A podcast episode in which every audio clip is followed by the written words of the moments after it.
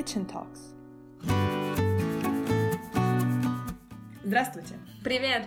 Добро пожаловать в Kitchen Talks. Разговоры на кухне. Проект для тех, кто увлечен русским языком.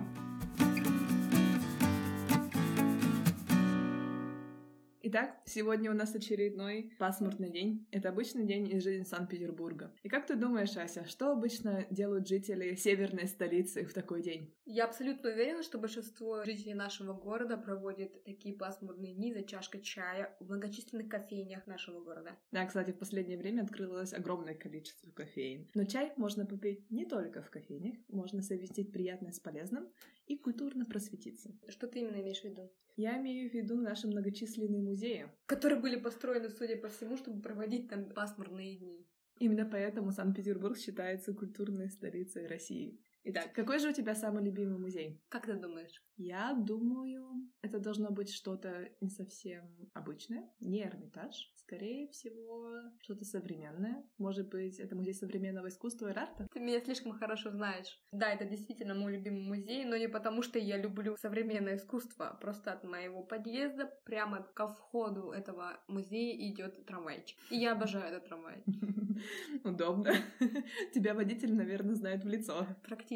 И когда там была последний раз? Я думаю, в прошлом месяце. Mm-hmm. На выставке фото художницы из Франции. Mm-hmm. Звучит интересно. Но Эрарта — это не самый известный музей города. Как уже говорила раньше, самый известный, самый популярный музей — это, конечно же, Эрмитаж. Его также называют Зимним дворцом. Что ты думаешь об Эрмитаже? У меня очень неоднозначные чувства по поводу этого музея, потому что, несмотря на то, что это один из самых знаменитых музеев мира, имеющий огромную коллекцию живописи, скульптуры, памятников искусства и культуры разных эпох и разных стран, для меня всегда составляет огромную трудность выбрать, какую часть экспозиции я хочу посмотреть, потому что на данный момент коллекция Эрмитажа располагается в пяти разных строениях, расположенных в разных частях города. Тебе действительно нужно хорошо подумать, что ты хочешь увидеть сегодня, и сколько часов, именно часов ты готов потратить на это, потому что даже в самом главном корпусе Эрмитажа, который находится на Дворцовой площади, я, по крайней мере, провожу минимум 5 часов с перерывом на обед, чтобы просто прогуляться по всем залам, не говоря уже о том, чтобы подробно рассмотреть каждую картину либо каждую скульптуру. Да, Эрмитаж на самом деле огромен. И я думаю, ни один человек не способен обойти все залы и рассмотреть все экспозиции за один день. Мне интересно, кто-нибудь вообще посчитал, сколько часов потребуется для того, чтобы осмотреть все, что может предложить Эрмитаж? Я натыкалась на статистику в интернете, и там говорит, что для того, чтобы осмотреть все экспозиции, при условии, что ты уделяешь каждой экспозиции примерно одну минуту своего времени, тебе потребуется около 11 лет. Тебе придется пройти 24 километра зала. Мне кажется, ты должен быть, безусловно, фанатом искусства и любителем прекрасного для того, чтобы потратить столько лет, и при этом действительно насладиться каждым экспонатом. Да, звучит как миссия невыполнима. Меня обычно не хватает на больше, чем часа два, максимум три, и, разумеется, я не провожу больше минуты, даже, наверное, больше 30 секунд перед каждой картиной. Я даже не обращаю внимания на каждое произведение искусства и, соответственно, оставляю все остальное для последующего визита. Интересно, есть ли шанс у гостей нашего города, которые приезжают в Санкт-Петербург всего лишь на неделю, а то и всего на несколько дней? Что они могут успеть увидеть в Эрмитаже? Ты знаешь, несколько лет назад я была одним из тех людей, которые приезжали в город на несколько дней. При этом в моей программе всегда числилось посещение Эрмитажа, но я всегда знала, что точно я хочу увидеть. К счастью, Эрмитаж выпускает бесчисленные каталоги каждый Новый год с описанием своих экспозиций, и ты точно знаешь, где что найти. Таким образом, ты точно можешь получить то, что ты ожидаешь. Да, это, конечно, может значительно облегчить поиски. Так что, несмотря на то, что весь музей, скорее всего, мало кто сможет обойти за один день, все равно Эрмитаж — это то место, в котором каждый должен побывать, потому что это сам по себе прекрасный памятник архитектуры, и находится он на совершенно потрясающем месте на берегу реки Невы. Это одно из моих самых любимых мест города. А ты не знаешь, кстати, историю возникновения этого музея? Ты знаешь, о чем меня спрашивают? К несчастью, либо к сожалению, у меня в университете был курс по истории музеев, поэтому историю Эрмитажа я точно знаю наизусть. Давай, расскажи.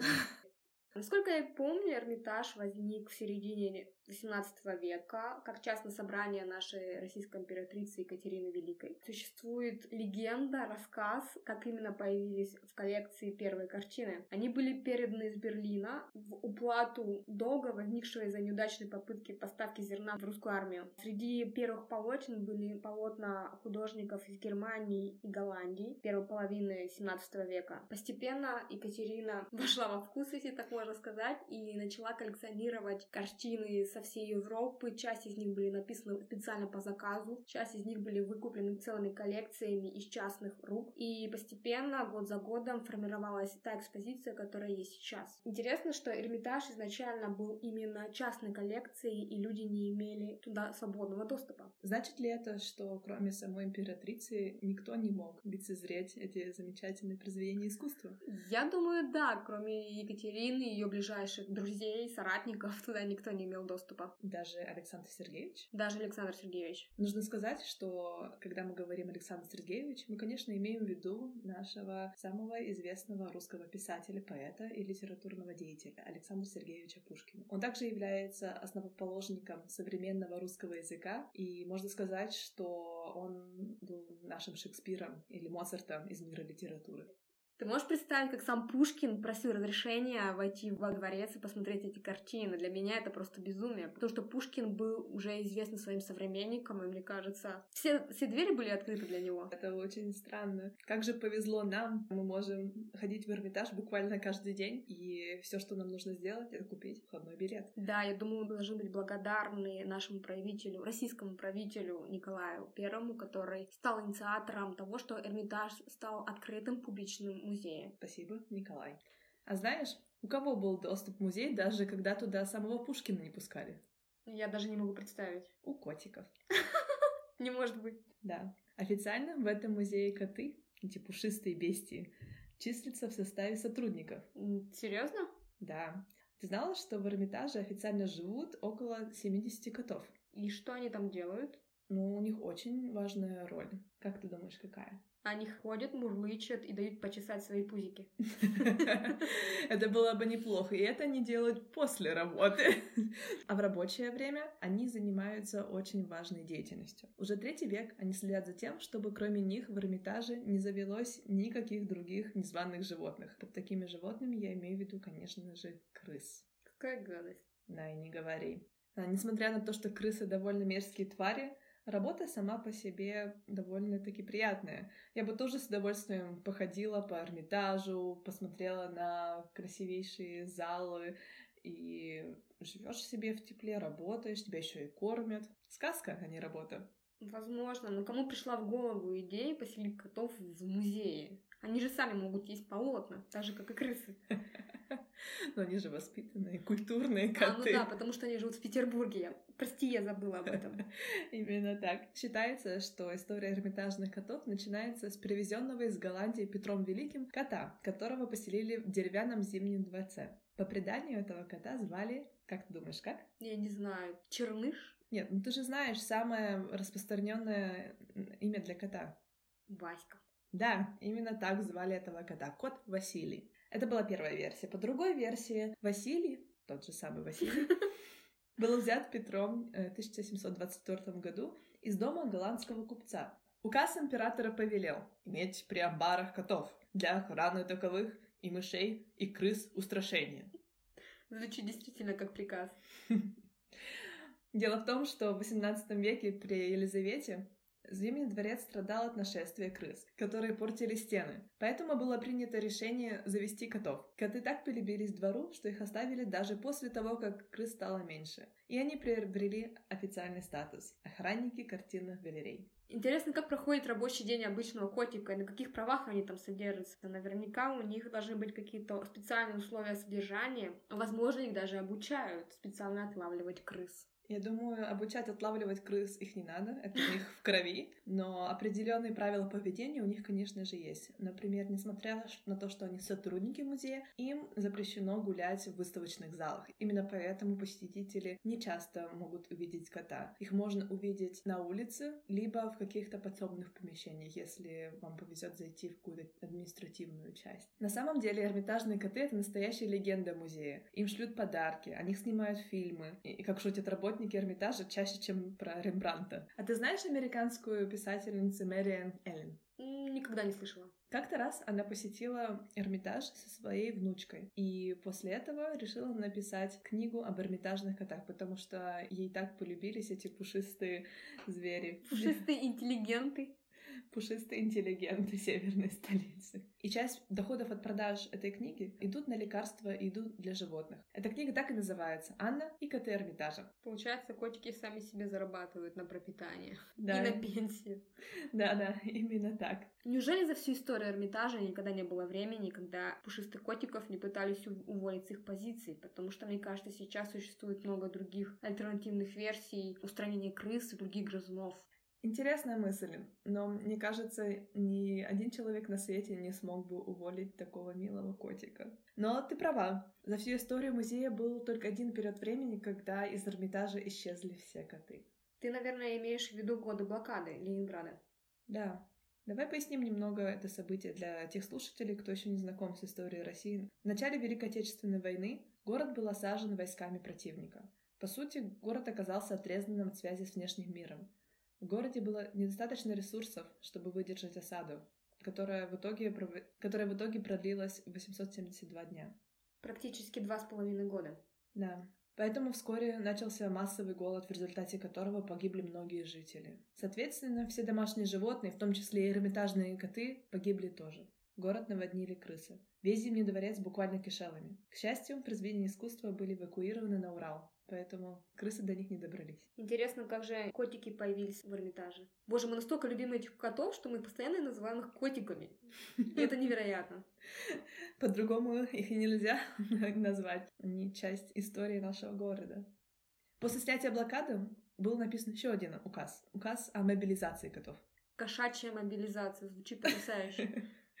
В этот раз бурки и барсики были доставлены из Сибири вместе с картинами, видимо. Возможно. Специально для музеев и дворцов и также для нашего Эрмитажа. Некоторые приносили животных по собственному желанию. Первым добровольцем стал черно-белый кот по кличке Амур. Любовь. Его хозяйка охотно пожертвовала своим питомцем ради того, чтобы победить ненавистных врагов. В общем, в Ленинград направили около пяти тысяч мурчащих истребителей для очищения Эрмитажа от грызунов. О них заботились, кормили, лечили, но самое важное — уважали и до сих пор уважают за добросовестную работу и помощь. Интересно, если они являются равноправными сотрудниками музея, как ты говоришь, возможно, у них есть пенсии, которые им оплачиваются, и, наверное, свои собственные дома престарелых, куда отправляют котиков после того, как они завершат свою службу во славу музея. Или я ошибаюсь? Нет, конечно же, ты не ошибаешься. Как можно оставить котиков без пенсии? Да, я, я тоже не представляю. После службы в Эрмитаже этих котов отправляют в петербургское кота-кафе. Я слышала про это кафе, но я так и не дошла до него. У нас действительно есть такое кафе в Петербурге, называется оно «Республика кошек». Также есть другое место, куда коты могут отправиться на пенсию. Он находится во Всеволожске, называется «Музей кошек». В этом городе действительно любят котов.